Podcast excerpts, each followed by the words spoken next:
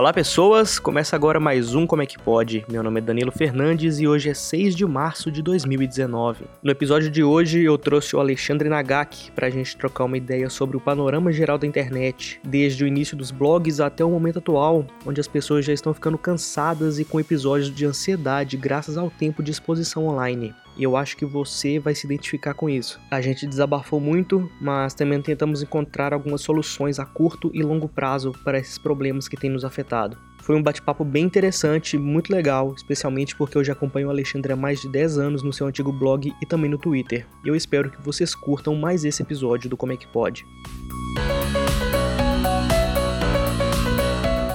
Bom, então hoje eu trouxe aqui o Alexandre Nagak, um dos primeiros nomes da blogosfera que eu esbarrei por aí, né, em tempos mais simples, onde ter um blog relevante era a febre do momento. O ano era mais ou menos 2007, 2008, né, quando o Facebook e o Twitter estavam engatinhando aqui no Brasil e o Instagram estava longe de existir. Então eu vou pedir primeiro pro Alexandre se apresentar aí para quem estiver ouvindo, né? Fala quem é você, o que você faz, o que come, qual sua rede social favorita, se é que restou alguma. Pode ficar é, à vontade. história da internet brasileira, né? Bons tempos, e assim, né, comecei a produzir coisas para a web em, no século passado, cara, idos de 97, 98, quando os usuários domésticos puderem começar a acessar a rede internacional de computadores. uh, eu lembro que uma das primeiras coisas que eu fiz na, foi editar um fanzine que era distribuído por e-mail, cara. Que maravilha. Um, pois é, era um fanzine chamado Spanzine. uh, as pessoas se cadastravam no, no, formulário e recebiam no conforto de, de suas caixas postais um, uma edições semanais em que eu compilava um monte de textos, poemas, contos que eram enviados por, por pessoas do, do mundo todo. E quando eu falo mundo todo, era o mundo todo, né? Mas é, eu, eu lembro que o Spanzini chegou a ter colaborador em Lisboa, Singapura, Nova York, etc. Caramba, bem, bem amplo. É, é que na época todo mundo estava meio que fascinado com aquela história de que, uau, agora é muito mais fácil a gente conseguir contatar pessoas de qualquer lugar. é, naquela, na, na, naquela fase de, da, da, da internet como coqueluche, né? Foi, foi, foi uma época romântica, cara. A famosa internet de raiz, de várzea. Essa época eu ainda não, não, não tinha pego a internet, né? Só pra, só pra contextualizar, eu nasci em 91. Então, assim, em 97 ainda. Eu acho que eu não tinha nem meu primeiro computador ainda. Pô, cara, assim você me faz. Você faz me sentir muito velho. não, não foi a intenção. Pois é, é foda, porque, olha só, é engraçado porque, tipo assim, eu vejo, eu sempre enxerguei a galera da internet, é, na verdade, eu me enxergava perante, abre aspas, a galera da internet, como uma pessoa muito nova, né? Eu falei, nossa, eu sou muito jovem, ninguém vai me levar a sério nisso aqui. Pois é, você é um. E ultimamente eu tenho dado com pessoas mais novas, justamente por causa da faculdade. Então eu me enxergo como um idoso. Ah, é lógico. Se, se a gente for, for constatar que é uma pessoa que nasceu em 2001 já é maior de idade, bicho, tá é louco. Isso é absurdamente estranho. É doideira, tipo, o, o, segundo emprego que eu tive na vida foi de, foi de gerente de locadora de vídeo. Olha que maravilha. Cara, era meu sonho, sabe? Pois é, uh, eu também, eu, eu sei, eu, como eu gosto muito de cinema, eu sempre quis uh, um, um, trampo desse que, que, me permitisse ficar vendo filme de graça. Agora a gente tem internet e pronto, né? Dá pra ser agora legendador de séries do Netflix. É, exatamente. Mas aí é aquilo. O, na, enquanto você ainda estava engatinhando, eu, eu, eu, comecei a, a brincar com, com as possibilidades de veiculação de ideias na internet através de, de, de, desse fanzine que é distribuído por e-mail e participando de grupos de discussão, etc. Até que uh, começaram a surgir os blogs, a ferramenta que facilitou muito né, a história de, de da autopublicação na, na internet, né? Antes você era obrigado a aprender uh, uma linguagem como HTML para conseguir criar uma página, e aí é uma barreira para quem, para gente de humanas, que, que, que não é expert né, nessas coisas, dificultava. É Até que surgiu o Blogger, então você criava uma continha em questão de cinco minutos, pronto. Você já, você já podia soltar seus textos devidamente formatados do mundo afora. E aí eu criei um blog chamado Pensar em Enlouquece, Pense Nisso, uh, que uh, entrou no ar em agosto de 2002, cara. Você vê, cara, é muito tempo. é um é tempinho, tempo. cara. É, é fogo, porque assim, é, faz, o pessoal costuma fazer aquela analogia de que tempo na internet é meio que equivalente àquela história de vida de, de cachorro, cachorro né? de. É. Ah, então, putz. que naquele meme lá do, do da, da atriz Titanic, há 83 anos, comecei a, comecei a, a escrever em blogs. E aí, cara, uh, graças, a, graças a, ao blog e graças aos contatos que eu comecei a fazer pela internet, uh, a maneira de, de você fomentar um networking uh, mudou completamente, né? Então, tipo, eu trabalhava como bancário, foi meu terceiro emprego. Eu fui, eu fui bancário concursado do Banco do Brasil, cara. Olha só que coisa mais século passado também, né? Na grande época que os concursos significavam alguma coisa também, né? Pois é, tipo, a minha mãe, minha mãe pá, viu que eu tinha passado no concurso do Brasil, pensou, puxa vida, filho, que beleza, hein? Você tem um emprego pra vida toda. é, e aí. Bom, sei que mudou tudo na internet, né? A maneira como é, comecei a fazer novos contatos, do tipo, assim como você. É, eu estava fazendo faculdade de jornalismo, então, em paralelo ao trabalho no banco, eu fazia jornalismo.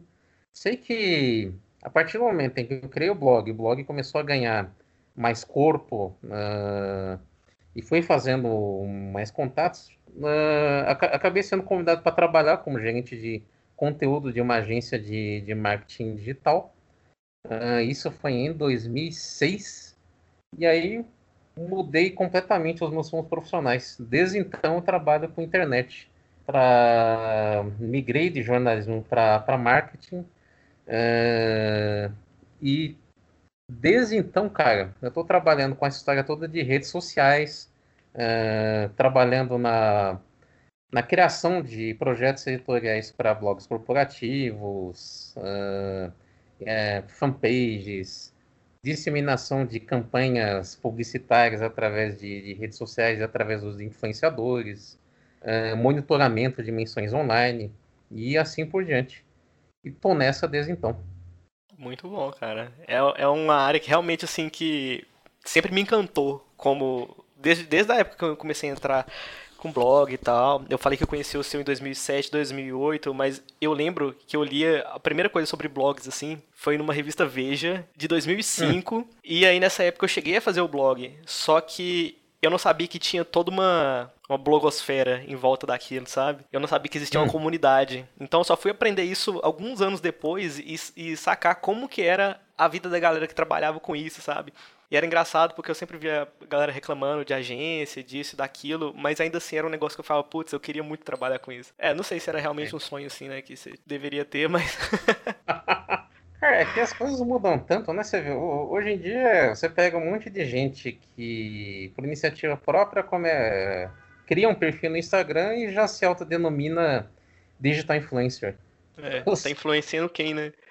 Pois é, cara. É, no final das contas, a, as aspirações acabam refletindo o, o que está rolando aqui agora, né?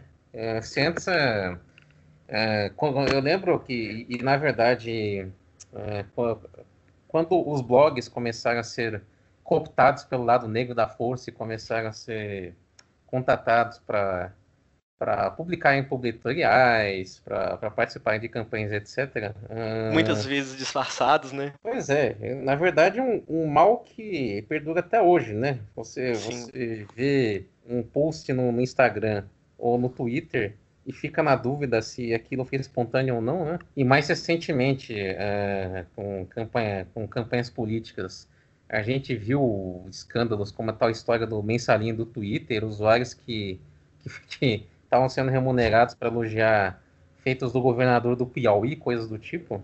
Eu achei maravilhosa essa história, cara. É é tão, é tão profundo em vários sentidos dessa palavra que você fica assim, isso tá acontecendo realmente, sabe? É, cara, é, é foda porque assim, uh, eu, eu que uh, comecei a brincar com essa história toda de blogs e redes sociais no, nos primórdios, do tipo é, o meu perfil de Twitter eu criei em 2007. É, na época ainda do finado Orkut, eu também fui um dos primeiros brasileiros a terem perfil lá. Cara, é impressionante como aquele verso do Caetano Veloso sobre a força da grana que destrói coisas belas, é, ele se aplica para tudo, bicho. Porque assim, é, é, é, é, fogo, porque, por exemplo, uh, você estava comentando o lance de, da descoberta da, de toda uma comunidade que orbitava em torno dos blogs, né? Uhum. É, quando, quando houve uma, uma, uma época, a pré-história da blogosfera, em que pessoal cogitava a história, poxa vida, será que um dia blogs vão dar dinheiro? A gente dá uma gargalhada. Não, nem se passava pela cabeça que um dia a gente poderia transformar uh, toda essa brincadeira de produzir conteúdos veiculados através de posts, através de podcasts, de, de tweets, etc., que um dia essa história toda ia, ia, ia ser mercantilizada, né? E aí, e, e, e, quando, e quando chegou, uh, a coisa mudou muito de figura. Porque, de repente, a gente começou a ver pessoas que não necessariamente blogavam ou produziam conteúdos pelo, pelo prazer de, de, disseminar ideias, mas porque viram naquilo uma oportunidade de, de, de ter mais uma atividade remunerada, né? Uhum. Você já viu um texto todo padronizado, hum. né? Pensando com a linguagem toda já parece que já estava super estudada e encaixada em alguns moldes assim que os textos eram todos iguais, as fotos que as pessoas colocavam, né, era sempre muito já tinha uma estética ali de tipo assim, eu sou diferente da maioria, sabe? Vem me dar dinheiro. É, foi que assim, uh... olha que a gente já tá falando de blogs que na verdade já já, infelizmente já se, se tornaram muito defasados, né? Perderam o alcance que chegaram a ter em idos de 2010, 2011 e provavelmente não, não, não vão se recuperar. Mas uh, se, se, a gente for ver que, pelo menos quando, quando, as pessoas tinham blogs, elas ainda tinham mais possibilidade de customização, digamos assim. Então você criava um blog, podia, podia ter um template, um visual uh, totalmente customizado, mais de acordo com a sua cara. Agora não, o pessoal está no Twitter, o pessoal está no Facebook, é aquela mesma cara. Todas as é. pessoas, todos os usuários que estão lá no, no Facebook, tem lá aquele, aquele, aquela página perfil com fundo azul, etc. De alguma maneira, essa padronização visual também reflete um pouco o modo como o conteúdo passou a ser um pouco mais padronizado mesmo fórmulas. As pessoas de repente encontram fórmulas esquemáticas que aparentemente dão mais certo e passam a repeti-las até, até exaustão, né? E depois que, enfim, a gente começou a, a perceber é, que os algoritmos é, acabavam ditando o que, que aparecia com destaque na timeline, as pessoas se acabaram se tornando meio que escravas da, da, do, do, que, do que funciona ou não para que você possa ter o seu conteúdo veiculado com mais destaque na timeline ou não. Esse é, um monte de, de post do tipo, ah, agora o Facebook está limitando o alcance do meu conteúdo. Clique aqui, curta aqui, para que mais pessoas possam ver o que eu estou postando. É fogo, cara. Não, e a, a, internet ela deixou de ser uma representação virtual do que cada pessoa é para transformar todo mundo em pequenas engrenagens iguais de um negócio gigantesco, assim, que ninguém sabe como funciona direito. Porque Sim. se a gente pegar aquilo que a gente estava falando dos blogs, de tudo começar a virar uma estética só, é, você pode ver, por exemplo, que o Instagram, se você não posta uma quantidade X de hashtags, você não posta, sei lá, uma selfie a cada cinco fotos, não sei, sei lá, duas fotos por dia e não coloca uma legenda que seja uma pergunta para as pessoas interagirem nos comentários, impulsionando o uhum. seu post, não vai para frente. Então todo mundo segue aquele mesmo padrão. Então você olha na timeline e tá todo mundo igual. Sim. É muito Sim, bizarro, é, é. muito bizarro. A internet, ela se transformou nessa coisa. Não sei, cara. Ela se transformou nessa coisa que ninguém mais é tão diferente um do outro, assim, sabe? É, cara, eu tô. Eu vou te falar que eu tô numa fase de uma baita ressaca de internet. É, sim, então, é, justamente é. isso que eu queria tocar no assunto, né? Porque o que me fez criar essa pauta, na verdade, ela foi a uhum. percepção uhum. de que as pessoas elas não estão aguentando mais a internet, né? Sim, nem todo mundo Até porque tem gente aí que, tipo assim, só gosta de ver vídeo de gatinhos e tá tudo bem também. Mas eu percebo algumas pessoas que já são produtoras de conteúdo há, mais tempo, elas não estão aguentando mais, assim, sabe? Elas reclamam muito de cansaço, de de a exposição delas também acaba virando contra elas mesmas, porque as pessoas começam a mandar coisas sem parar no, no inbox ou, ou, nas mentions, ou seja lá onde for. Uhum. E tá vindo um volume de, de, de, conteúdo de coisa tão grande para cima das pessoas que ninguém tá aguentando mais ver isso, né? Eu queria saber da sua parte, assim, sua experiência sobre os últimos meses aí que você saiu do Twitter, você deu uma pausa com tudo, o que que te motivou, o que que você fez nesse meio tempo, que, quais foram suas reflexões? Pois é, Kerr, porque, uh, eu vou te falar que assim, uh, talvez um, um, dos grandes problemas contemporâneos seja o fato de que, através da internet, a gente passou a poder ser contatado o tempo todo. Atra... Então, uh, se antes você poderia ficar um pouco offline sem ser incomodado, agora a pessoa sabe que você tem WhatsApp, que você tem rede social, etc você não consegue meio que escapar de, de repente, uh, duas, três da manhã, você receber mensagem de cliente porque está precisando de alguma coisa que aparenta ser super urgente. Uh, então tem isso, a gente acaba se tornando mais acessível durante o tempo todo e ao mesmo tempo uh, a internet meio que vicia a gente a consumir conteúdos o tempo todo. Não uhum. existe uhum. mais aquela história do ócio. Por exemplo, eu tô numa fila do banco, eu, eu tô lá imerso nos meus pensamentos. Ou eu tô esperando para chegar o ônibus, ou simplesmente eu tô, eu tô descansando sentado na, na varanda de casa. O que a, a cena mais comum que a gente vê nos grandes centros urbanos é, em vez das pessoas ficarem quietas no seu canto com seus pensamentos, não, a pessoa ou tá jogando Pokémon Go, ou tá vendo a timeline de fotos no, no, Instagram, ou tá acompanhando as últimas notícias do dia, então as pessoas ficam conectadas o tempo todo, cara. Eu entro, eu, eu entro no ônibus, tá todo mundo concentrado no seu celular. Você vai lá para ver um show de rock e tem um monte de gente que uh, anseia por compartilhar aquilo que está vivendo com seus seguidores no Twitter e no Instagram. Essa história toda de você tá, transformar a sua vida num Big Brother, das pessoas Big Brotherizarem as suas existências para gerarem conteúdo o tempo todo, chega uma hora que dá um tilt, cara. Chega uma hora que cansa. Uh, e principalmente para quem trabalha com internet como eu.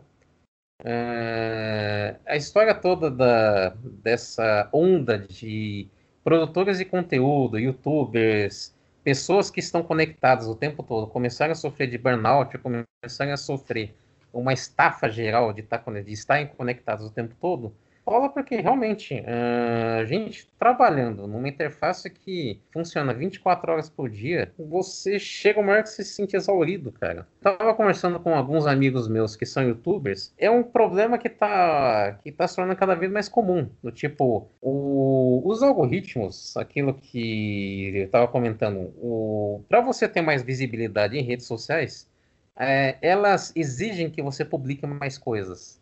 Isso que você comentou agora há pouco de pessoas que publicam uma selfie a cada três ou quatro postagens no Instagram, cara, YouTube, se você não publicar pelo menos dois conteúdos por semana, uh, o alcance dos seus vídeos começa a cair.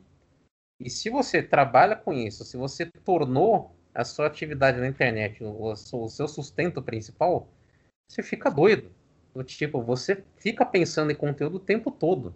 Só que haja vida para ser vivida, para que ela se torne minimamente interessante, para que outras pessoas se interessem em clicar naquilo para assistir o seu vídeo, para ver suas stories, para continuar acompanhando você no Twitter. Então, é, essa síndrome do, do, esgotamento é uma coisa cada vez mais comum e é, vai ser muito difícil a gente conseguir escapar de, de, de sentir esse saturamento geral pelo fato de estar tá, de tá preso às redes sociais o tempo todo. Você comentou a respeito de, de, de eu ter ficado ausente de redes sociais. Desde outubro do ano passado, eu parei de atualizar os meus perfis. Twitter, Facebook, Instagram, parei tudo, cara. Paguei tudo porque, além desse cansaço geral de consumir conteúdos o tempo todo e de me sentir meio que pressionado a ficar postando coisas para que eu mantivesse uma curva de crescimento do, dos meus fãs, seguidores, etc. Uh, também colaborou para isso o, o, desencanto e o desgosto, para ser mais preciso, o desgosto que eu senti ao constatar que a internet tem um papel fundamental para que a gente tivesse um, um presidente que, cara, um, um, um cara que é notoriamente preconceituoso e, e, favorável a políticas sociais totalmente retrógradas, é, seguindo uma onda que está acontecendo no mundo todo, né? aquela história de Brexit, de, de Trump eleito nos Estados Unidos, de manipulação de redes sociais, uh, utilizando o, a base de dados que todas as pessoas cedem uh, de uma maneira impensada uh, para redes como o Facebook. Todo aquele escândalo do, do Cambridge Analytica utilizando dados de usuários no Facebook para que eles começassem a produzir conteúdos que levassem eleitores a apoiarem a, a plataforma republicana, uh, toda a história de utilização farta de base de, de dados de WhatsApp para disparar mensagens uh, disseminando fake news, cara, internet teve um papel fundamental para essas coisas. E quando a é. gente vê um movimento de pessoas levando a sério a história de que a Terra é plana, de que vacinas fazem mal, e um monte de bobagens que começam a ser disseminadas porque de repente uh, pessoas que pessoas começam a encontrar na internet outras que acreditam em, em asneiras do tipo, é, é foda, porque assim, é, é muito difícil não se desiludir com redes sociais, ainda mais eu que estou trabalhando na área desde a época, desde a época das comunidades de Orkut, para chegar hoje em dia e ver o, o quanto a internet que surgiu para ser um depositório quase que infinito de todo o conhecimento humano, começa a ser utilizado para reverberar teorias da conspiração, cara. Não, quem diria que as comunidades de beijo ou passa ia virar isso, né? pois é, pois é. é e, e, é, duas coisas muito, muito estranhas que eu acho, assim, é existir empresas totalmente focadas em criar campanhas bizarras como as do Trump e, e, as que elegeram o Bolsonaro. São realmente aquelas empresas tipo de filme assim que você fala assim, não, isso é uma empresa do mal, sabe? É, sim. E uma outra coisa é que as pessoas elas não têm a menor ideia de que elas estão sendo manipuladas. A, gente, a gente eu é. acho que a gente é, é, é, muito privilegiado por estar enxergando assim, por ter visto a, a, Matrix como ela é de verdade, sabe? É, mas é que também tem uma coisa, né? Uh, nós fazemos parte da, da última geração que chegou a ver um mundo sem internet.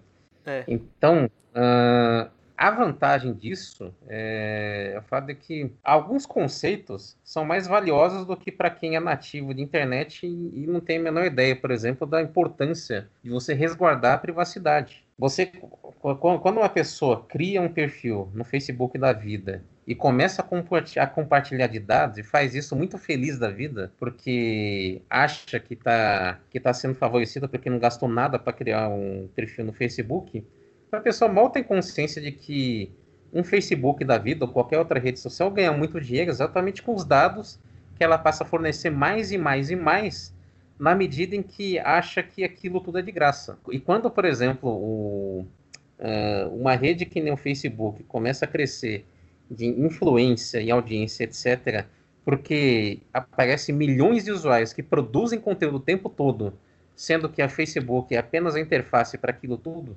e o Facebook ganha dinheiro em cima do conteúdo que seus usuários compartilham de bom grado, cara, fogo, porque assim, no final das contas, já saíram várias matérias mostrando como o Facebook utiliza os dados que, que recebe dos usuários para compartilhar com empresas, como a própria Cambridge Analytica, para fazer experiências a respeito de que tipo de conteúdo vai vai gerar mais reações ou não. Por exemplo, quando hoje em dia é, é, é, muito difícil você conseguir fazer uma compra simples numa drogaria sem que, sem que elas peçam seu CPF. Cara, isso eu acho terrível. Você fornece, é, você fornece o CPF e achar ah, que beleza, eu vou ganhar 10% de desconto nesse remédio. sem saber, sem, sem ter a menor ideia de, de, de, que, de quais empresas vão ter acesso a todos os remédios que você comprar. Esse cara tá comprando camisinha, que beleza. Tá namorando, então de repente vão, vão disparar mais anúncios para isso ou para aquilo. Cara, é, é doido. É, quem é nativo de internet realmente não. A noção de privacidade para ela é muito distinta da nossa. É. Uh... A, a, privacidade dela está custando 10% de desconto numa camisinha. pois é. Ela basicamente está vendendo a alma dela. Ela está dando a alma dela pro diabo. É, porque ainda tem, ainda tem, tem essa história da manipulação que é feita pelos algoritmos, né? Uhum. Por que, que as pessoas publicam mais selfies? Porque é o tipo de conteúdo que costuma dar mais like. Porque, de repente, uh, pessoas começam a expor sua vida amorosa, sua vida pessoal, porque porque vem que ganham mais seguidores, isso e aquilo, e, e realmente entram nesse círculo vicioso de Big Brotherizar suas vidas. Você não disser, ah, agora comecei o um namoro, então, ah, terminei o namoro, ah, agora estou viajando para Fernando de Noronha, ah, estou comendo nesse restaurante japonês, olha que foto linda do meu sushi. Chega uma hora, chega uma hora que a pessoa está compartilhando praticamente tudo que faz da vida dela, e simplesmente porque quer, quer ganhar mais fãs, quer ganhar mais seguidores. É puxado, cara. É, e, e, realmente as pessoas elas estão vivendo para postar coisas, cara. Tem, tipo, tem gente que vai em, em, determinados lugares porque a apresentação do prato é muito bonita, sabe?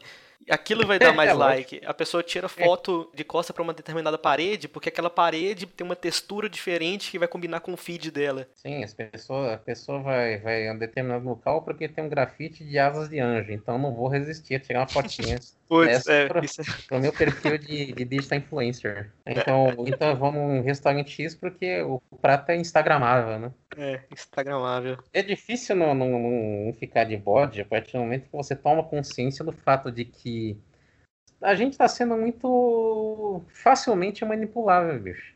E, e quando Uh, e quando, por exemplo, a gente vê um presidente que foi eleito e que começou a ganhar notoriedade porque falava altas aberrações, é um modus operandi que está se repetindo. Por exemplo, agora qualquer todas as redes sociais entram em convulsão toda vez que a Damares abre a boca para falar alguma coisa do tipo meninos têm que vestir azul, meninas têm que vestir rosa. Coisas que, assim, não tem menor fundo na realidade, mas são, são tão. A, a gente ouve, fica tão indignado que mesmo quem, quem se posiciona contra acaba dando vitrine para essa pessoa. Então, uh, ano, até o ano passado, praticamente ninguém tinha ouvido falar do nome dessa mulher. Hoje em dia, é. você entra no, no Twitter, Só tem, tem sempre, é, tem sempre alguma coisa que ela fala que vai causar. E foi assim com o Alexandre Frota, e foi assim com o Magno Malta, e foi assim com o Joyce Hasselman, e outras pessoas que acabaram ganhando notoriedade e acabaram se elegendo,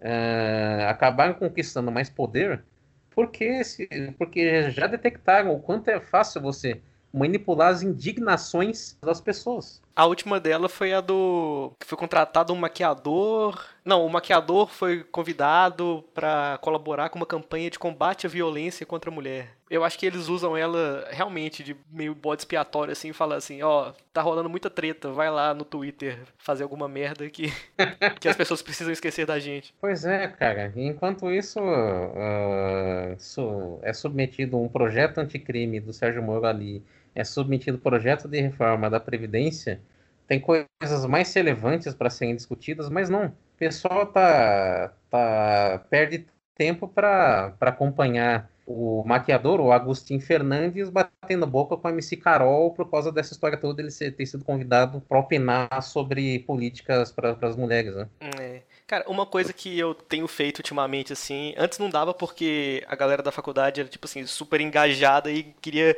discutir toda e qualquer treta que aparecia na internet, né?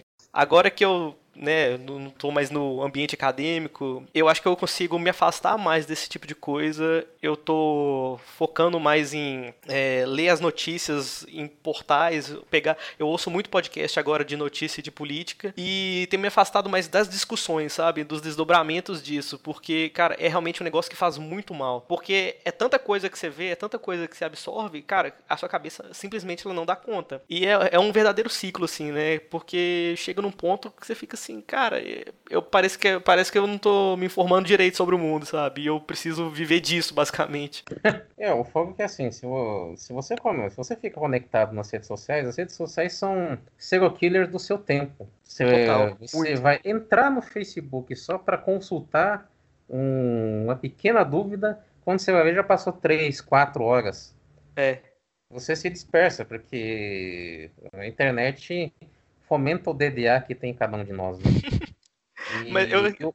E, o fogo é que, assim, uh, no final das contas, todo dia vai ter alguma treta, todo dia vai ter alguma discussão, todo dia vai ter um embate que vai fazer com que você acabe despendendo horas se você ficar acompanhando todos os desdobramentos. E aí, Sim. o tempo que a gente teria para refletir sobre determinado assunto acaba sendo perdido, porque você tá, acaba sendo engolfinhado pelas discussões da vez.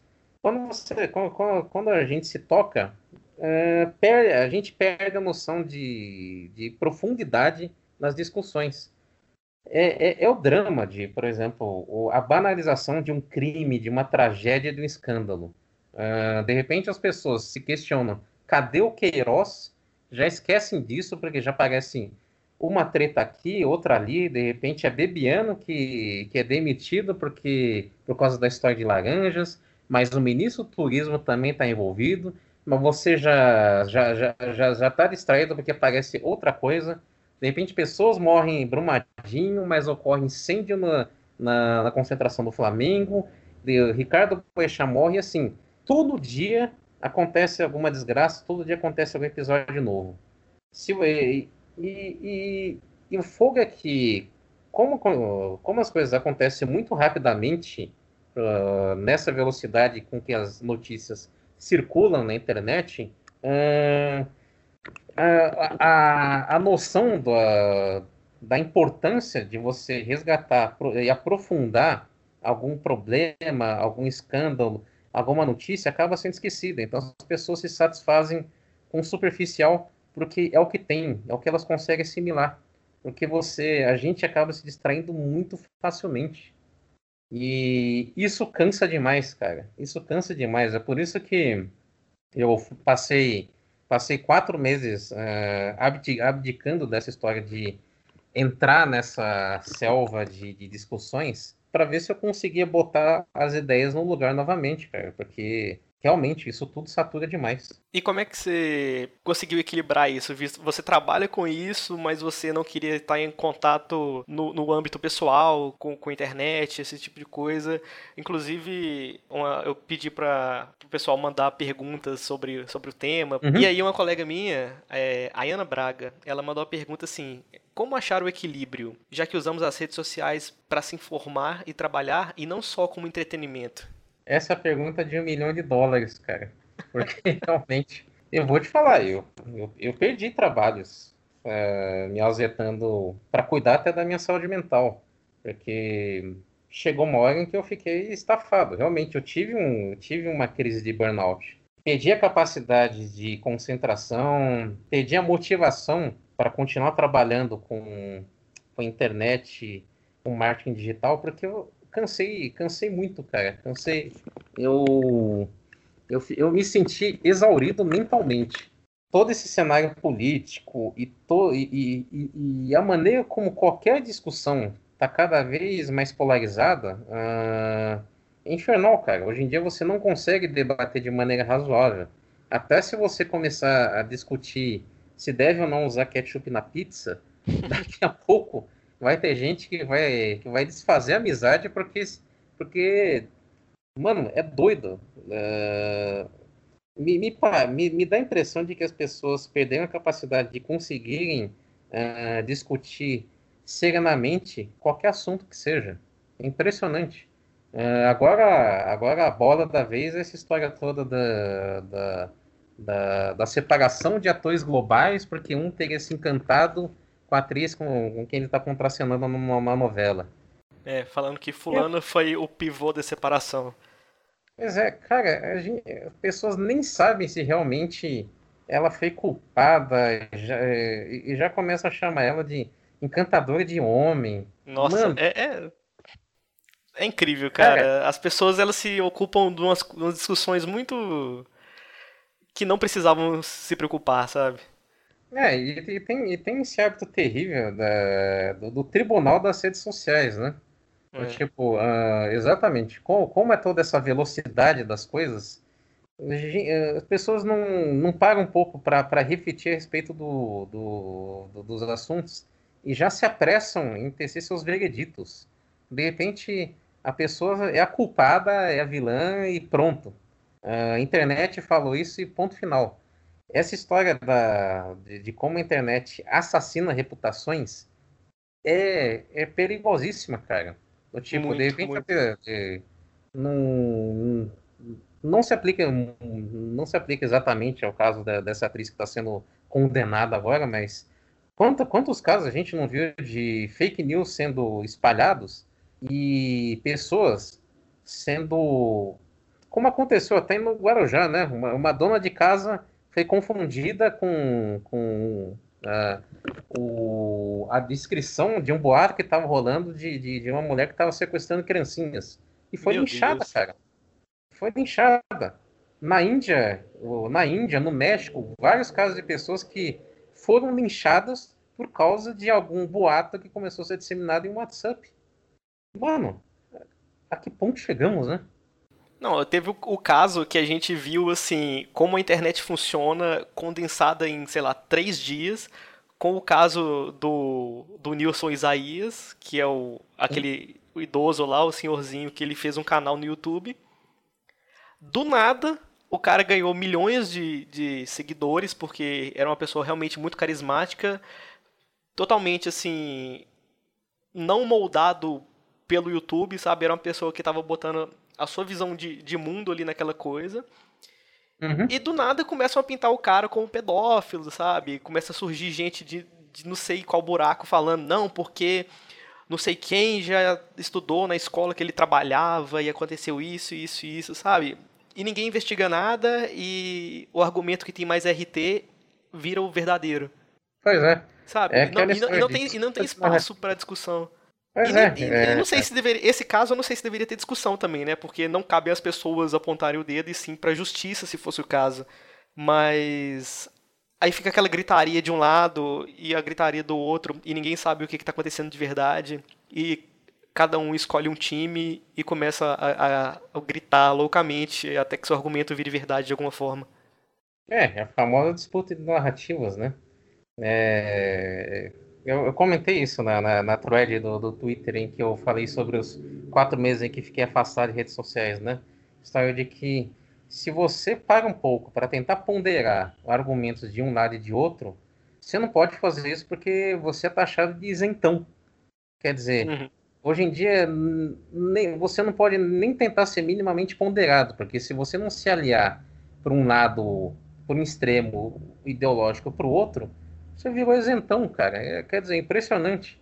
Uh, e aí, tentando responder a pergunta sobre como encontrar esse equilíbrio quase utópico quando você trabalha com internet, é, cara, não tem jeito. Você tem que tentar restringir o uso de, de redes sociais, de WhatsApp, ao mínimo possível. Uh, há que se ter muita autodisciplina, porque realmente é muito fácil você se distrair uh, em meio a tantas a tantos estímulos que você recebe por todos os lados, né? É, é, isso é verdade. É, talvez fosse o caso de, por exemplo, se você é, você vai ter que ter um, uma conta no Twitter, uma no Facebook, tentar seguir só, só os perfis que estejam ligados estritamente ao seu, à sua, à sua atuação, ao seu trabalho. Se você quiser depois utilizar as redes sociais para você se distrair, você entra com outro perfil. Tentar fazer alguma coisa assim, porque se você se deixar uh, levar pelo, pelo tsunami de informações que aparecem na, na sua timeline, uh, você está ferrado.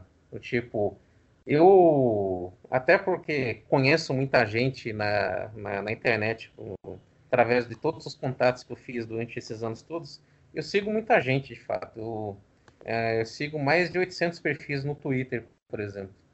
Agora, não dá, né? Você não consegue acompanhar tanta gente.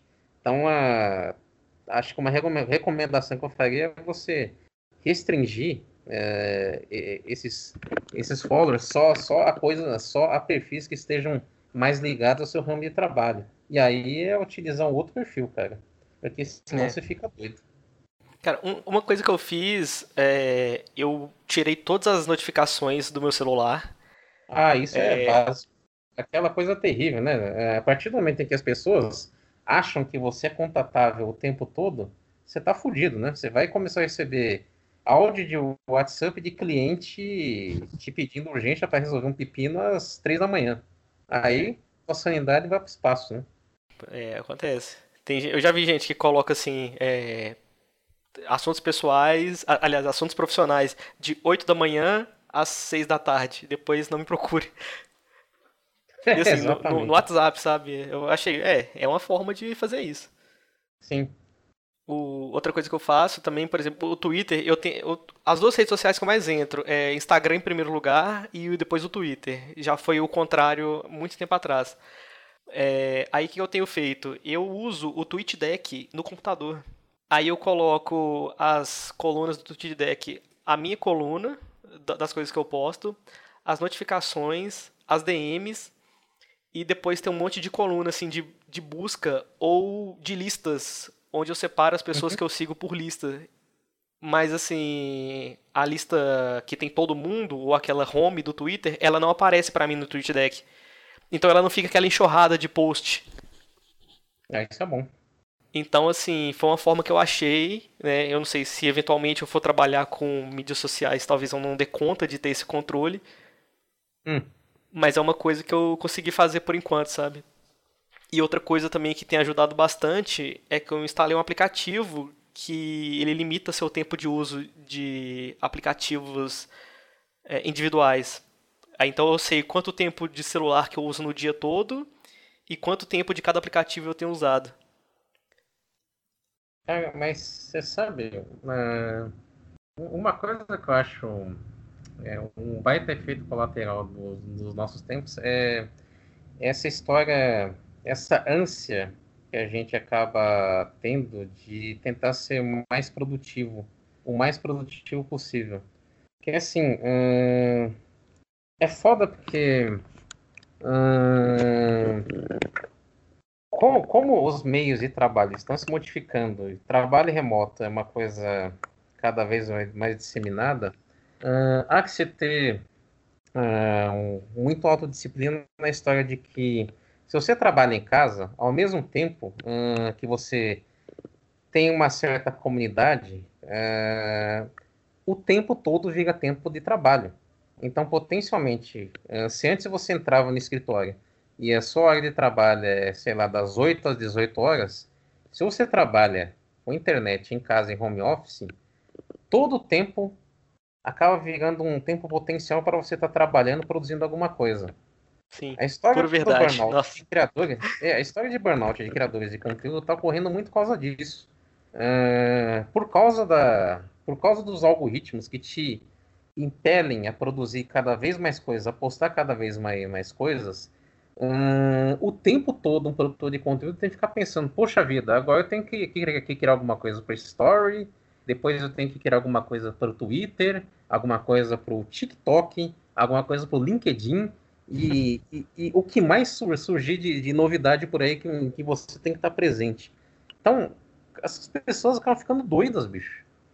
Então, até assim, é, uma coisa que a gente tem que procurar tentar equalizar é, é tentar se, se desvencilhar dessa necessidade de, você ser produ, produ, produtivo o tempo todo. Uh, o ócio criativo acaba sendo desvalorizado quando deveria, deve, deveria ser primordial. É que nem dormir, cara. A gente fica acordado dois terços do dia para que, na, que naquele terço que aquele terço que a gente está dormindo, o cérebro possa descansar um pouco. O Porque se você fica 24 horas daqui a uma semana sem conseguir pensar nem no seu próprio nome, né? é, exatamente. Não é à toa que a gente precisa dormir diariamente. Se você não, não, não apertar a tecla pausa em algum instante, você fica doido. E aí a sua capacidade produtiva realmente vai pro buraco. Uh, é muito comum o relato de pessoas que dizem que têm as suas melhores ideias quando estão tomando banho. Porque na, naquele, na, nesse ambiente você não vai estar conectado na internet. Você Por enquanto, né? Por enquanto. Quando inventarem alguma coisa para poder se conectar enquanto estiver no chuveiro, fudeu. Mas, um mas iPad colado assim na parede que pode molhar. É, mas vamos tentar aproveitar uh, esses momentos. Então a pessoa tá lá debaixo do chuveiro, a água caindo na sua cabeça. É um momento em que você não está distraído vendo timeline, não está distraído assistindo alguma coisa no, no, na Netflix, não está buscando entretenimento, que, que, que, que, isso também é, é uma coisa, é um efeito colateral terrível desses tempos atuais, cara. Porque uh, com, com, celulares, com dispositivos móveis, etc., uh, ao mesmo tempo que você tem a comunidade de você poder assistir o, o seu programa quando você quiser, uh, você não se deixa ficar sozinho com seus pensamentos. Então, a, a gente precisa de momentos de reflexão. A gente precisa de momentos para poder uh, digerir todas essas ideias, todas essas informações e tecer conexões entre elas, né? Então, assim, não é à toa que quando que muita gente, eu incluso, uh, eu tenho as melhores as minhas melhores ideias quando eu estou tomando banho. Porque eh, antigamente é quando, sei lá, a pessoa de repente deixa reserva uma fração do seu dia para poder é, para poder fazer uma sei lá uma reflexão uma meditação né? A, a, talvez acho que uma das soluções para a gente conseguir equalizar essa história toda de trabalhando com internet conseguir manter uma distância saudável entre o seu objeto de trabalho e tudo aquilo que pode te distrair te entreter e realmente você ter, você reservar a, a, alguns intervalos do seu dia para poder descansar de tanta informação. Mais uma vez, eh, citando outra outro verso do Caetano, né? Quem lê tanta notícia, cara, não dá, tá? Então, realmente, a gente precisa, precisa né, dar umas pausas nessa loucura toda uh, de vez em quando. Uh, eu Tem. te diria uh, que uma, da, uma das coisas que eu aprendi passando quatro meses sem compartilhar posts foi o fato de que, Danilo, a, a, as minhas opiniões não são tão relevantes assim. O mundo não precisa saber a minha opinião sobre Brumadinho. O mundo não precisa saber a minha, a minha opinião sobre incêndio do Flamengo ou sobre traição de ator da Globo. Porque, cara, para que mais uma pessoa palpitando sobre, sobre tantos assuntos? Saca aquelas piadas? Tipo, ocorre uma, um terremoto, de repente aparecem milhões de especialistas em movimentos tectônicos no Facebook. Ocorre uma crise econômica, de repente todo mundo vira economista. Uhum. A, gente, a gente vive no país de milhões de técnicos de futebol que, que manjam mais do que o Tite sobre questões táticas. Bicho, é muito palpiteiro, mano. É muito. É, a gente precisa ser, ser, ser humilde para se conscientizar de que, cara, a minha opinião não é tão relevante assim. Por que, que eu preciso postar o que eu estou pensando no, no, no, meu Facebook, no meu Twitter? É, nem tudo precisa ser um conteúdo, né? As pessoas falam assim: não, eu preciso falar isso para gerar conteúdo e engajar mais pessoas nas, nas, minhas redes. Eu preciso postar isso que eu estou fazendo. Eu preciso falar sobre tudo que está acontecendo no mundo porque as pessoas merecem saber o que eu tô falando. É, ninguém. não, não, é que as pessoas merecem saber. Na verdade, você devia ficar calado, sabe? Porque ninguém aguenta mais todo mundo falando de tudo. É muito louco isso. É, de repente todo mundo se sente meio que obrigado a se posicionar sobre tudo, cara. E nem sempre você é a pessoa mais adequada para falar a respeito da, da crise na Indonésia. É. As pessoas do... não sabem mais falar assim, eu não sei, eu não tenho opinião formada sobre isso. Pois é, e, exatamente. E, e, e, por não, e por não se sentirem até desconfortáveis em admitir sua ignorância, não.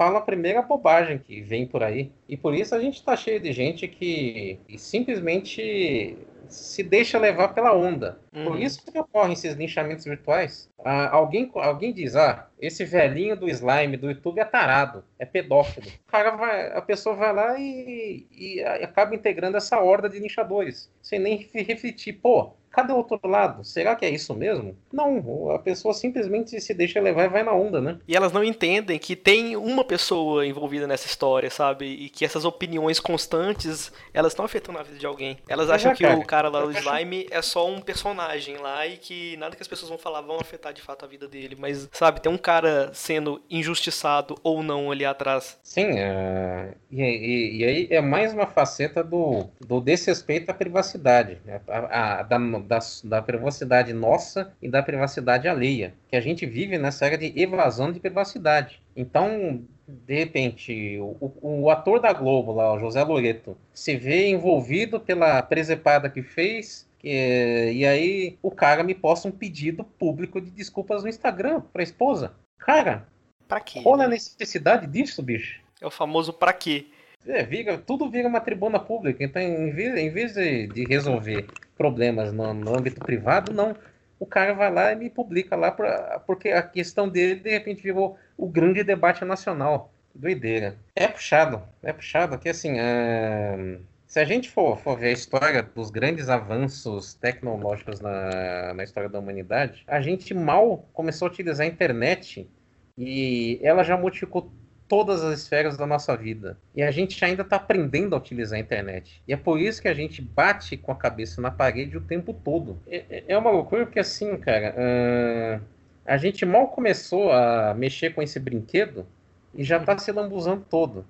É, e, e, aí isso... a gente chega no momento, então, enfim, até pensando no, no, lado como jornalistas, em que uh, uma atriz dá um follow na outra isso vira manchete. O Bebiano apaga uma foto que ele tinha com o Bolsonaro e isso vira notícia. Uh, se, antes, é, se antes a gente até podia fazer piada a respeito do fato de que uma pessoa dando um follow no outro no, no Instagram vira notícia, agora realmente acaba se tornando uma questão relevante porque está todo mundo vivendo suas vidas com redes sociais sendo uh, plataformas uh, básicas para isso, para isso tudo. Não, então, virou uma é, coisa é... super relevante e que realmente está modificando a estrutura política de um país, sabe? É muito louco isso, como um WhatsApp, um Twitter e um Instagram conseguem mexer com a vida de tantas pessoas, assim, indiretamente ainda, mas sabe-se lá o que, que vai virar isso daqui uns tempos. É, cara, tava vendo. E não entramos ainda no terceiro mês de 2019. pois é. Eu estava vendo um de, debate num, num telejornal a respeito do. discutindo se os áudios que o, que o Bolsonaro mandou pro Bebiano se podiam ser considerados conversas ou não, cara. Ah, eu vi é, isso. É doideira, quer dizer. Ninguém, na verdade, ninguém ainda aprendeu a utilizar decentemente as redes sociais, cara. É fogo. É, tá é todo fogo. mundo aprendendo ao mesmo tempo, né? É, é, é muito louco mesmo, porque assim, essa, o que a gente conhece como Web 2.0 não tem 20 anos ainda, né? Se eu não estou enganado. Uhum. Sim, tudo é super recente e é a constatação de que realmente a gente está vivendo uma, uma permanente fase beta de tudo. Tá tudo ainda em fase de aprimoramento, de daqui a pouco vai ser lançada a próxima versão do software, que é, que é, que é a vida, a nossa vida na internet, né? Eu queria perguntar se você você faz alguma coisa para contornar esses esses momentos assim na internet, sabe? Se você tem alguma prática em cada rede social para poder evitar o contato com elas, você basicamente desinstala tudo e, e não usa nada, ou se você tem formas controladas de uso, sabe? Se tem alguma coisa, sei lá, algum aplicativo que bloqueia, se você, sabe, alguma coisa do tipo. Cara, eu sou muito cético com relação à utilização de apps para controlar tempo de uso disso e aquilo, porque assim, o problema essencialmente está na gente, né? O problema uhum, essencialmente é. está na peça atrás do computador, na peça atrás do celular. Então você pode até tentar escamotear esse problema, esse problema mais macro, tentando controlar tempo de uso através de, de uma ferramenta ou outra. Mas isso não resolve o problema primordial, né? É, uhum. Na real, o que, eu, o que eu ando fazendo para manter a minha saúde mental em dia, é, em meio a toda essa insanidade do mundo lá fora e do mundo uh, online, é, é, fazer terapia, cara. Fazer terapia e dedicar meus momentos pro, pro meu namoro, para minha família, para os momentos em que eu preciso caminhar sem ficar olhando para o celular só para poder manter o, um mínimo de atividade física, porque também esse é o problema, né, cara? Uh, essa tendência, a gente fica sentado muito tempo do, do nosso dia em frente ao computador, a gente precisa se mexer, né? É, tá faltando isso um pouco. Sim, para a gente, para que a humanidade não acabe, não acabe virando aquela distopia que foi mostrada na, naquele filme da Pixar, né? O Wally.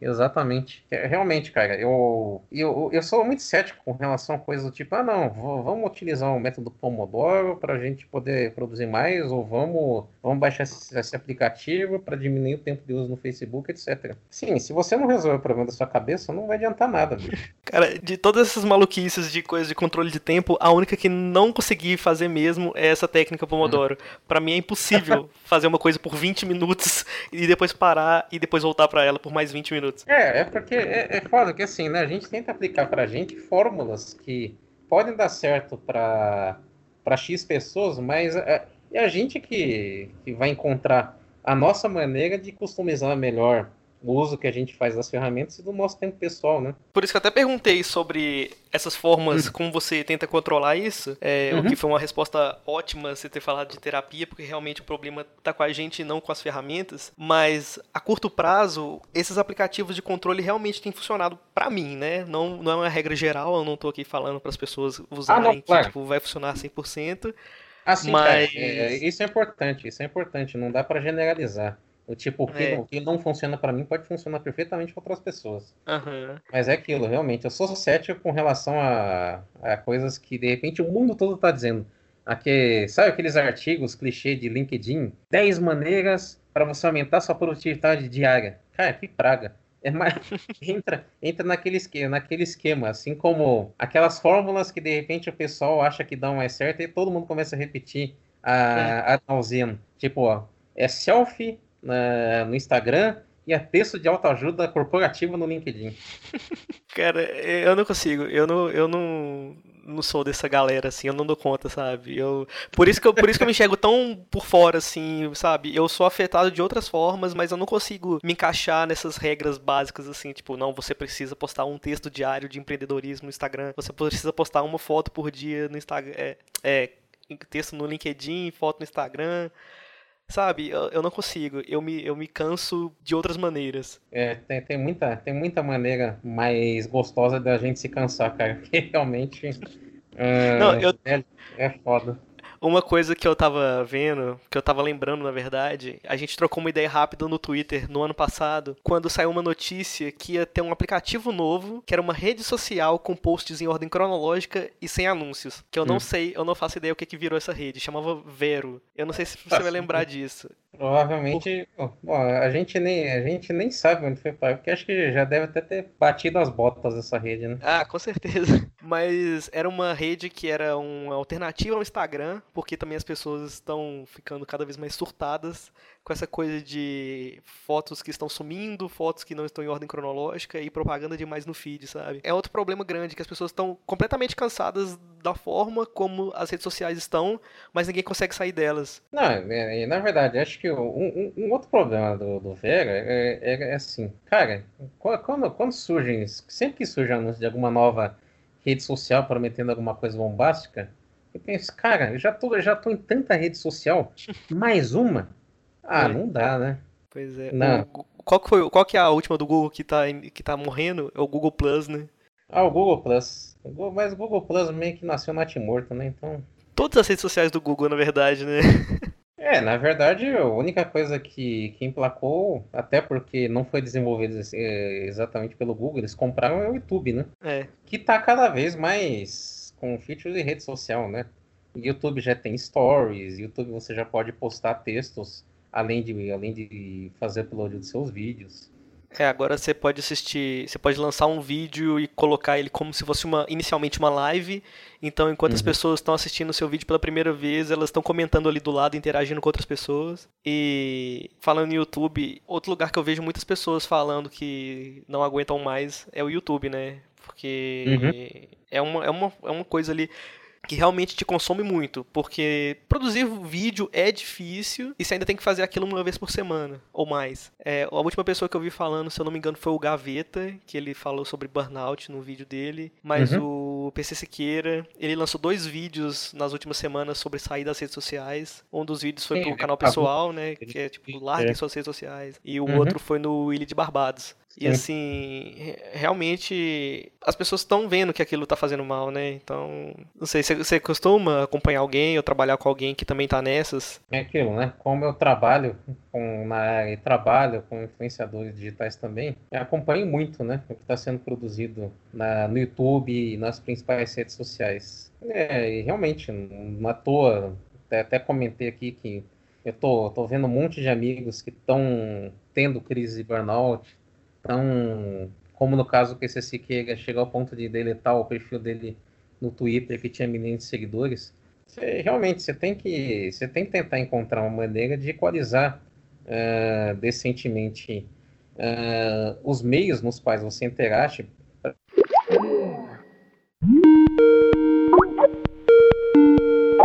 Uh, a gente tava falando do PC Siqueira? É. E eu perguntei se você conhece, se você tem contato com essa galera que também. Eu vou até reformular a pergunta, que é se você conhece mais gente do meio, já que você trabalha com isso, se você vê mais pessoas sofrendo do mesmo mal, ou se isso acaba sendo coisa mais da minha bolha, assim, das pessoas que eu acompanho, ou se para você tá sendo uma coisa mais geral mesmo. Essa síndrome do burnout, essa estafa que a galera tá sentindo por causa de, de internet e tudo mais. Como eu tenho, eu tenho muito contato com pessoas, tanto do jornalismo quanto da publicidade, né? E fora o contato com os, os influenciadores digitais, que tão, com os quais eu também trabalho diretamente. E realmente tem isso em comum em todos eles. Uh, há uma há quase que uma, uma onda, uma epidemia de pessoas que estão passando por, por dilemas semelhantes, que estão sofrendo crises de estafa porque é, se sentem obrigadas a produzir conteúdos e opinarem sobre todos os assuntos que aparecem na sua timeline o, o tempo todo, e pessoas que percebem que se tornar um formador de opinião na internet é uma faca de dois gumes. Por quê? Se de um lado você uh, passa a se tornar mais relevante, passa a ser acompanhado por mais pessoas em suas redes sociais, tendo mais inscritos no YouTube, mais gente te, te seguindo como conexão no LinkedIn e outras redes sociais. Por outro lado, tudo que você fala pode e deve ser utilizado contra você. Então, Uh, eu já vi muitos amigos meus que se abstiveram de, de opinar sobre política, por exemplo, porque bastava fazer uma citação, alguma palavra-chave, como Bolsonaro, para pronto, ser, ser martelada, ser criticada por dezenas de pessoas xingando, uh, xingando ela no Twitter. Já soava o alarme lá, né? É, não é à toa que o pessoal começou a, utilizar, a, a utilizar outras alcunhas, né? Bozo, Bolsonaro, Bonoro. porque, porque realmente tá, todo mundo se tocou que, pô, se eu falo, se eu, se eu falo, se eu cito o, nome do cara, aquele que não deve ser nomeado, você tá lascado, porque é, vai ser impossível você, você falar qualquer coisa no Twitter sem ser xingado em 9 a cada 10 replies, né? E eu achava demais quando apareciam uns bots meio bugado e aí via alguma coisa, sei lá, de Portugal, que era não sei o que lá, underline PT. Aí os caras já iam sair xingando, falar, ah, esses petistas aí não sabem de nada, não sei o que. Eu falei, é, galera, vamos, vamos aprimorar esse bot aí que ele tá meio enferrujado. É, pois é, então é, é, é fogo, porque tem um livro que é, que é uma leitura que muita gente também no meu círculo de contatos tem feito, que é 10 argumentos para você deletar agora suas redes sociais. Foi escrito por um cara chamado Jaron Lanier, que trabalha no Vale do Silício há anos, e por isso, dentro de outras coisas, ele, ele conhece as engrenagens de, de, desse mundo todo bem intimamente, né? Mas o livro, no livro ele, ele comenta que as redes sociais elas uh, minam a verdade, que assim Aquilo que, que a gente comentou agora há pouco da, de disputa de narrativas é um fenômeno terrível que está acontecendo. Uh, aquela história toda da gente estar tá vivendo na era da pós-verdade. Você conta uma história essa história acaba sendo retrucada por uma outra que parece que foi escrita no mundo paralelo. Qual delas é a real? Uma pessoa que está de fora, ela não vai saber, porque você tem uma narrativa X e uma narrativa Y. pega o caso que a gente viu do, do, do, velhinho do slime. O Intercept publicou um texto dizendo que a história dele ter de, dele começar a ser acusado de ser pedófilo ocorreu porque militantes da direita criaram um perfil fake de uma feminista que queria ferrar o velhinho porque ele afirmou em redes sociais que votou no Bolsonaro. E aí a gente vê a narrativa de um outro site do Desesquerdizadora que fala que não, ao contrário, na verdade, isso tudo foi, foi invenção de uma, de uma militonta que começou a distorcer a verdade para prejudicar um velhinho inocente cujo grande crime foi ter votado no Bolsonaro. Quer dizer, a gente Caramba. tem duas narrativas e qual delas é verdadeira? Não a gente não sabe. Se a bobear gente... nenhuma, né? É, geralmente a verdade está no meio do caminho entre, entre uma e outra história, né? É. Então é, é coisa de doido, cara. Então, no final das contas, a verdade acaba se tornando cada vez mais relativa. Nessas, nessas eleições a gente viu, viu, viu muito isso, né? Bastante. É... Essa, esse foi um ponto assim que realmente serviu para mostrar ali o, todo o potencial da internet para causar desgraça na vida das pessoas. Sim, putz, o tanto de gente acreditando em mamadeira de piroca, velho. Que isso? Cara, é inacreditável. E o pior, é, tem gente que, às vezes, quando confrontada, deixa de se importar com a verdade. O que, é, que interessa mesmo, é, o que interessa mesmo é a narrativa que está de acordo com a minha linha ideológica. É o famoso viés de confirmação, né? Que, tipo assim, eu prefiro acreditar na versão que eu acho mais plausível para mim e pro que eu acho, porque aí, isso sendo verdade, eu posso destilar meus preconceitos à vontade, porque eu tô vendo uma coisa absurda ali acontecendo. Uhum.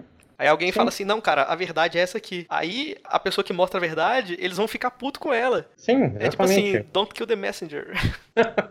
pois é, cara. Uh, e, e, o, e, o fogo é o seguinte, é, existe to, toda aquela história fam do, do, famoso filtro bolha, né?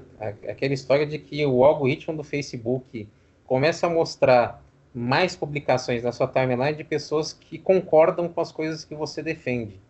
Uh, o WhatsApp agrava isso tudo. Porque no Facebook, bem ou mal, você ainda vai ter contato com, com, com pessoas que discordam de uma ou de outra a colocação sua. Só que no WhatsApp, no grupo fechado, você só vai ter gente que pensa igual a você. Então, de repente, você começa a participar de um grupo de, de WhatsApp em que 100% das pessoas acreditam em, que a Terra é plana. Beleza, eu não estou sozinho. Eu acho que eu estou certo.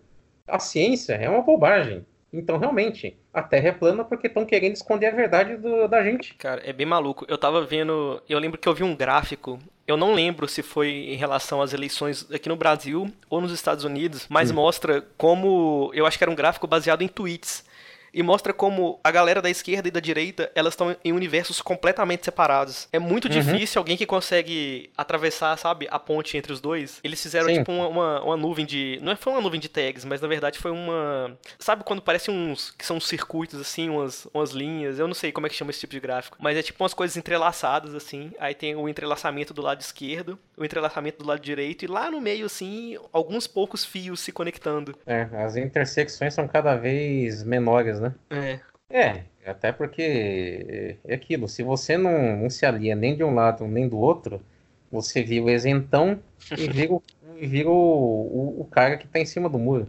Você vira o inimigo dos dois lados, né? Pois é. Então você vai ser. Você vai ser reaça e vai ser mortadela ao mesmo tempo, bicho. O pior dos dois mundos.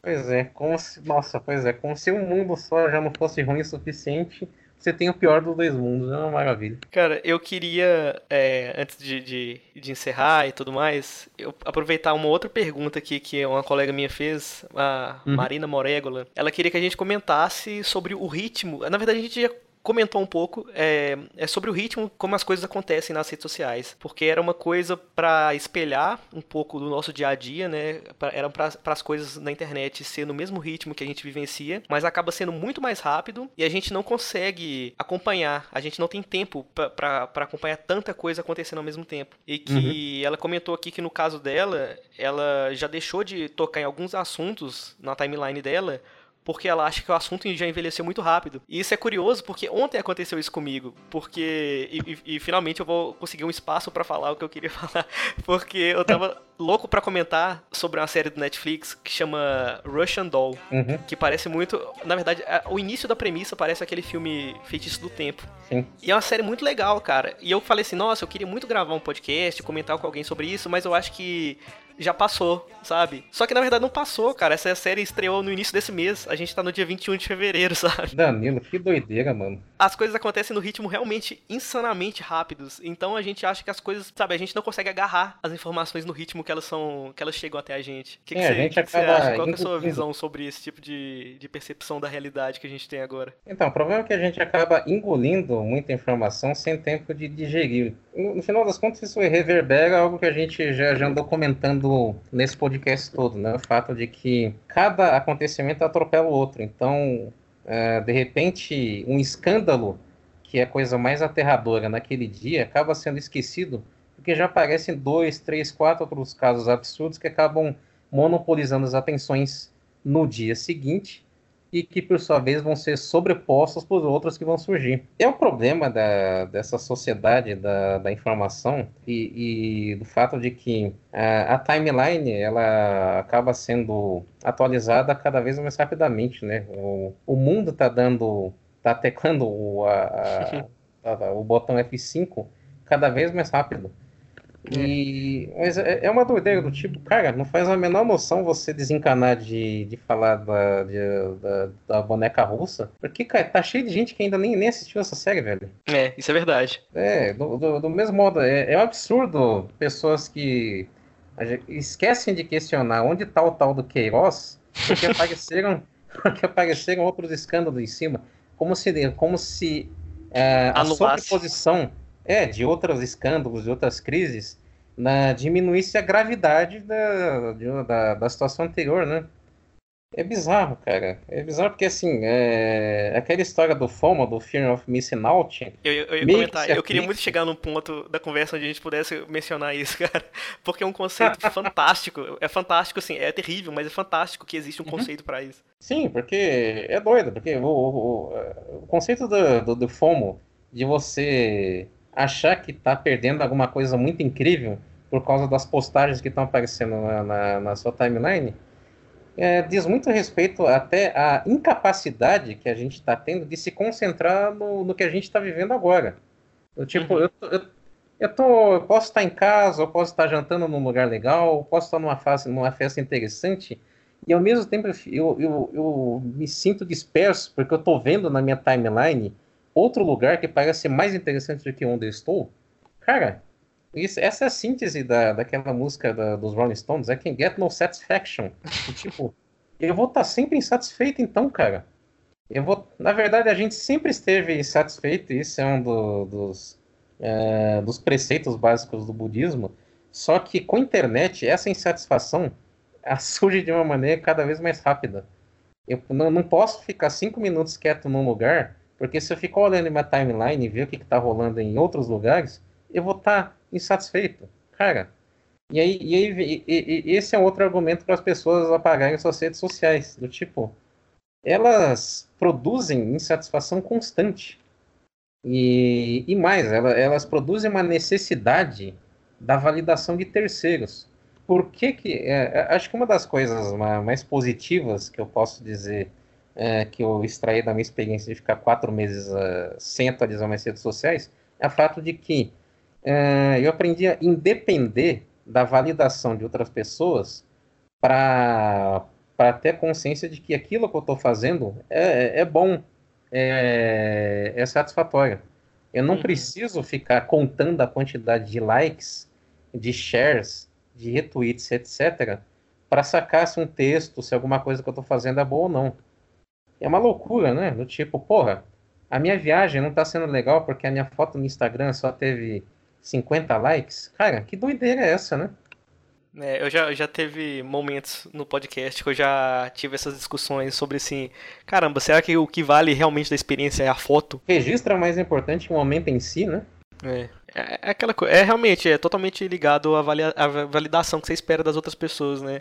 Eu vejo muitas uhum. pessoas na timeline falando assim: ah, eu queria tanto fazer um blog, eu queria tanto fazer um canal no YouTube, será que as pessoas vão gostar? Eu falei, cara, faz lá, sabe? É, é aquele clichê de Twitter, né? Se flopar não aconteceu, né?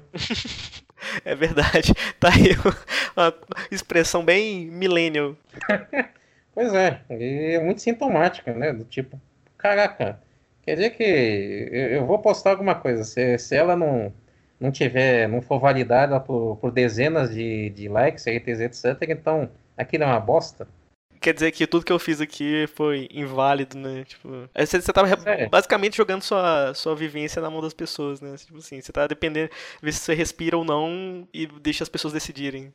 É, do tipo, a minha, o meu jantar no restaurante japonês ficou menos gostoso porque a minha foto no Instagram não, não bombou. É, é doideira, cara. É, a que ponto chegamos? Pois é, o meme da, da, daquela foto do motorista de ônibus, né? É. Cara, então, é, fazer três perguntas aqui pra, pra gente encerrar, pra não tomar mais seu uhum. tempo, porque a gente, a gente vai ter outros momentos, eu espero, que a gente trocar mais ideias sobre outros temas também, né? Porque eu acho que uhum. essas discussões de, de, desse mundo tecnológico tem muita discussão ainda pra, pra acontecer. Uhum. Uma, queria que você desse uma, tipo, uma dica master apesar de que eu acho que você já, você já deu essa dica e não sei se você quiser reforçar ou dar uma outra, uma dica master para as pessoas não enlouquecerem nesse, nesse início de, de web 2.0. A gente sabe, a gente tem essa noção que as coisas só estão começando, então você tem alguma dica assim para pra galera conseguir respirar mais, sabe? Não ficar tão dependente? Cara, é, a gente precisa dedicar mais tempo para enxergar o mundo lá fora, meu. Não dá para ficar o tempo todo conectado na, na, timeline. Mesmo quem trabalha diretamente com a área, uh, você não precisa ficar acompanhando a timeline o tempo todo, porque as notícias que forem realmente relevantes vão, vão chegar uh, ao nosso alcance, independente da gente estar tá ligado o tempo todo no, no Twitter, no Facebook ou não, cara. Que assim, e principalmente quem trabalha com informação, eu sei o quanto é viciante a gente acompanhar tudo que está acontecendo na, na internet. Uhum. Só que isso é totalmente contraproducente, né? É, é, mina muito a nossa capacidade de reflexão, a nossa capacidade de concatenar os acontecimentos, as ideias e produzir sinapses para que a gente possa é, juntar uma peça com outra. Dentro de, de todo o grande uh, big picture do, do, do mundo tudo que está acontecendo. Como é que uma coisa se interconecta com outra? Se você, se você ficar colado na, na timeline, você não vai conseguir tecer uhum. essas conexões. É realmente esse problema. A, a, a, gente tem que escapar da armadilha de ficar ansioso para saber o que está acontecendo no mundo nesse exato momento e reservar um tempo para gente, a gente poder pensar, para a gente poder criar conteúdos, para a gente poder tecer reflexões relevantes sobre as coisas que, que mais são importantes para a gente mesmo. Por isso que, dentre outras coisas, recomendo muito que o senhor faça um grave um episódio podcast sobre boneca russa. Pô, é... vou fazer, vou fazer. Tem que fazer. Que nem é... outro segado da, da Netflix que eu assisti recentemente que achei sensacional foi Sex Education. Dizem que, que é muito boa. Cara, é um segredo que se eu fosse presidente da República, eu exibiria isso em cadeia de rede nacional, cara. é, é, em tempos nos quais uh, tem gente querendo reprimir professores, querendo que eles sejam filmados para não poder falar de determinados assuntos, uh, cara, um, um, mundo que um mundo em, em que pessoas vão, vão, crescer reprimidas só, só pode dar em merda, mano. E Sex Education, uma série que aborda de uma maneira sensacional a importância de você ter uma boa educação sexual, bicho. é importante. Mas, assim, é, é, mas é assim, cara. É, a gente precisa dedicar um tempo para conseguir é, fazer as coisas com calma, fazer as coisas sem essa afobação toda, para que a gente possa realmente produzir conteúdos que sejam mais relevantes, para a gente não se deixar levar pela primeira onda de opiniões, como muita gente faz é, e, e, que acaba resultando num monte de linchamento virtual sem, sem dó nem piedade, né? É, com certeza. Cara, eu gosto muito do, desse movimento, todos os movimentos slow que tem acontecido, sabe? Slow uhum. media, uhum. pra galera, sabe? Tipo assim, você não precisa consumir todas as notícias que aparecem no seu feed, vai com calma. Tem o slow food, slow, sei lá, consumismo, slow qualquer coisa, cara, porque realmente as pessoas estão no ritmo muito frenético para tudo. Então é, tem que tá, ter esse, tá esse processo de. Como é que é? A gente está desrespeitando o nosso timing natural, né? É. E as pessoas ficam cada vez mais ansiosas com isso também, né? Isso já desencadeia outros problemas, né? Se você não fica milionário com 25 anos, você é um completo fracassado. pois é. Mais um problema de saúde mental, como se não bastassem todos que a gente já já É, uma outra pergunta que eu te faço. É, uhum. Quais são seus projetos para 2019? Cara, tem, eu tenho vários, mas acho que o projeto mais imediato é voltar a produzir a minha newsletter. Que, assim, que maravilha.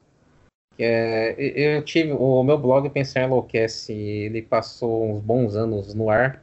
Uh, mas uh, chegou um momento, chegou uma hora que eu percebi que manter um blog estava se tornando meio contraproducente, porque Primeiro, a, a audiência da, dos blogs é, despencou muito porque ela foi, ela foi toda dispersa e a boa parte das pessoas acaba migrando para redes sociais. Então, muitos dos blogueiros, da, dos áureos tempos, aquela blogosfera de raiz de várzea que a gente estava comentando no, no, início desse podcast, muita uhum. gente passou a publicar diretamente no Facebook, porque percebeu que o engajamento era muito maior, né? Era é. muito mais simples você publicar um texto diretamente no Facebook do que você publicar numa plataforma externa, depois utilizar suas redes sociais para divulgar. Aí, galera, tem post novo no meu blog, clica aqui. Então, as redes sociais mataram os blogs, porque o pessoal passou a escrever diretamente no Twitter, no Facebook, no Instagram, no LinkedIn, etc. A vantagem da newsletter é que, é, primeiro, as pessoas bom, precisam se cadastrar, precisam dar o opt-in, precisam informar os seus dados para receberem um e-mail. Então, uhum quando eu finalizo uma newsletter com, com os textos, com os links, com todas as coisas que eu coloco em, em numa edição, uh, eu sei que todas essas pessoas que se cadastraram vão receber aquela edição. Então, não vão depender de um, uma, uma divulgação do meu post novo no, no Twitter, no Facebook da vida. No final das contas, amigo, eu voltei aos tempos em que eu editava fanzine por e-mail, né? Cara, incrível como o e-mail ele conseguiu sobreviver a tudo.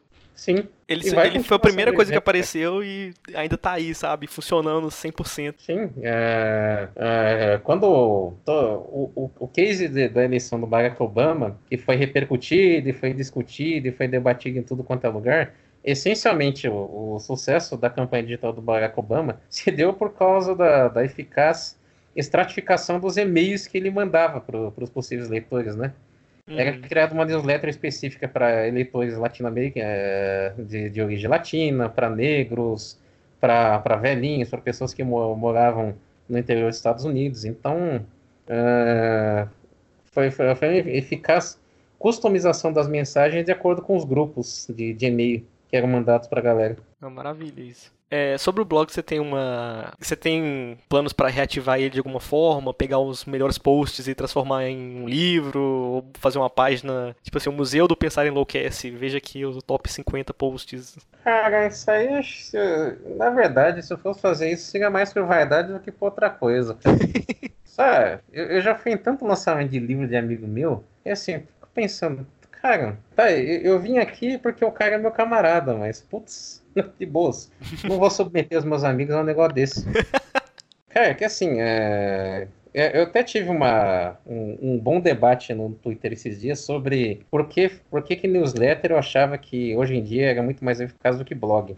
Uhum. Um dos motivos é porque, assim, cada vez menos pessoas acessavam os arquivos de um blog. Porque hoje em dia, na internet, você é relevante pelo que você produz no momento presente. Não interessa se eu escrevi uns posts muito legais há 10 anos. Não interessa o que eu estou produzindo aqui agora. O próprio Google, atualmente na, na, nos seus dados de busca, o Google favorece muito mais notícias que são publicadas, notícias, textos, etc., conteúdos que são veiculados em grandes portais do que em sites independentes. Então, assim, a quantidade de pessoas que visitavam os arquivos do meu, do, do meu blog eram, eram cada vez menos pessoas, porque o Google já não dava mais relevância para que foi publicada um, dois, três, quatro anos atrás, saca? Uhum. Então, assim, a, a ideia de criar um, um museu de posts no formato de um livro, cara, isso, isso aí, se eu fosse fazer, seria muito mais por vaidade pessoal do que por outra coisa, bicho. E, sinceramente, acho que uh, às vezes a gente precisa fazer um exercício de humildade. Uh, acho e, que e desapego, uma, né? É, e desapego, realmente. Eu sempre cito aquela analogia que o Woody Allen fez no final de Anyhow, quando ele dizia que relacionamentos são como tubarões. Se eles, se eles param de se mover, eles morrem. Caramba. Internet, a presença online é muito assim. Se você para de produzir conteúdos, você é rapidamente esquecido. Porque uhum. você já segue outra, dezenas de outras pessoas, porque a gente é todo dia atropelado por um monte de acontecimentos, um monte de novidades na nossa timeline. Então, o que interessa é o que você está produzindo aqui agora. Então, é, realmente foi um bom exercício de desapego isso, cara.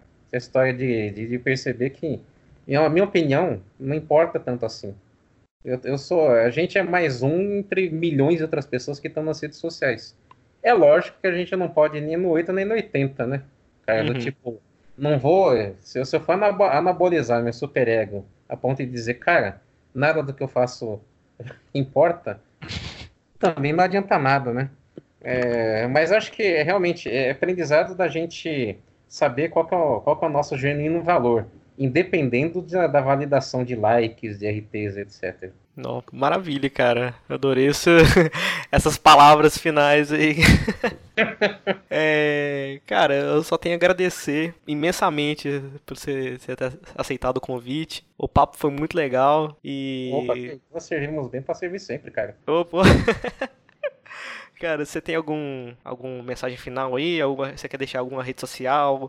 Algum link que as pessoas vão te achar, se quiser assinar a newsletter futuramente? É, bom, eu, para quem quiser me acompanhar, eu tô no Twitter como Inagaki e assim que eu retomar as atividades da minha newsletter, eu vou eu vou pinar o, o post divulgando o link para quem quiser assinar.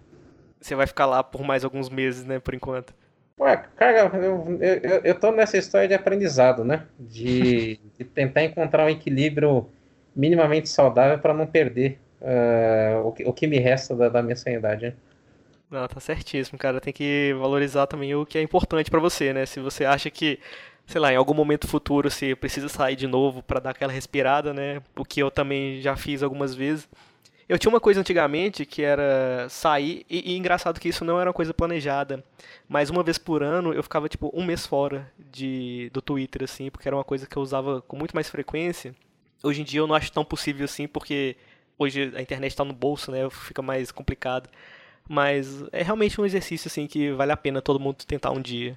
É bom. É, é bom até para a gente, a partir da experiência pessoal de cada um, a gente tentar encontrar é, uma maneira de utilizar o, as redes sociais que, apesar de todo esse papo do quanto elas são nocivas para nossa sanidade, Cara, elas, elas são importantes, né? No final das contas, não é, é sempre assim. É, não é nem 8 nem 80, a gente tem que chegar no 44, né?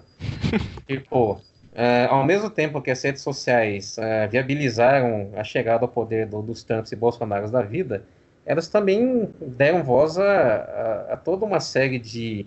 A, a, a, tantas minorias que não eram ouvidas, né? O mundo está muito mais rico, muito mais diverso.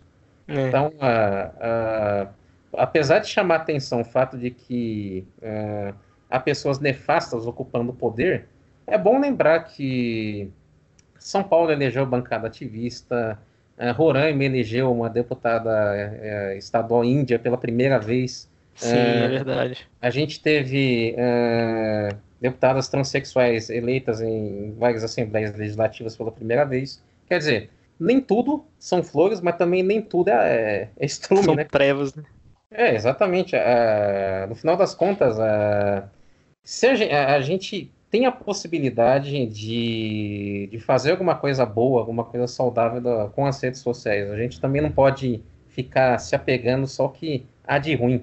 Uh, uhum. O feminismo cresceu muito em, em relevância graças às redes sociais. É, a gente está constantemente aprendendo novos paradigmas, a, aprendendo a, a enxergar melhor a visão do outro, a exercer empatia de uma maneira mais eficaz para quem deseja fazer isso, né? Sim, sim. Uh, e, e, lembrando sempre que é assim, né, cara? A internet, na verdade, é um, é um meio, né? O, o, que faz a, o que faz a internet são as pessoas. É que nem uma caneta. Eu posso escrever um, um soneto, eu posso enfiar a caneta na orelha de alguém que tá me enchendo o saco. Pô, internet, cara, se você quiser se dedicar a, em vez de ficar lendo fofocas ou, ou, ou ficar entrando na, na verdadeira deep web brasileira, que são os comentários de portais. Nossa, Deus me quiser, se você quiser aprender um novo idioma, se você, se você quiser aprender novas habilidades através da internet, você pode. Então, é sempre importante lembrar isso, que ela é um meio. A gente é que vai, vai tornar ela relevante para as nossas vidas, dependendo de como a gente, a gente aprender a utilizá-la melhor. Né? Perfeito. Cara, então é isso. Muito, muito, muito obrigado pelo papo. Pô, valeu, cara. Valeu, Danilo. Valeu pelo convite. É sempre bom trocar ideias, meu velho. Ah, sem dúvida, cara. É muito bom conhecer mais pessoas e opiniões a respeito das coisas. É, é, é isso que eu mais gosto assim, no, no, podcast, sabe? Eu gosto mais de ouvir do que de falar e aprender um pouco mais. Esse é um projeto futuro, cara. Vamos ver se, se nesse ano eu, eu toco o meu, o meu podcast também. Então, estamos namorando a respeito. é, é, é, legal, é legal. Esse, esse, ano passado o Spotify facilitou bastante assim, o acesso, né? Então uhum. tem muitas promessas aí. E ficamos por aqui com mais um episódio. Obrigado por nos ouvir e não deixe de mostrar o como é que pode para os seus amigos. A melhor divulgação é sempre através do boca a boca feito pelos ouvintes. Não deixe de seguir e comentar sobre o episódio no Twitter ou no Instagram do podcast, que é arroba como é que pode, ou então no meu, que é arroba dofismartins. Além disso, todos os links estão na descrição do episódio sobre as várias coisas que foram comentadas aqui. E se você ouve podcast pelo aplicativo do Castbox, o que eu recomendo que você faça, tem também um campo de comentários por lá. E mais uma vez, eu sou Danilo Fernandes e a gente se vê na próxima semana.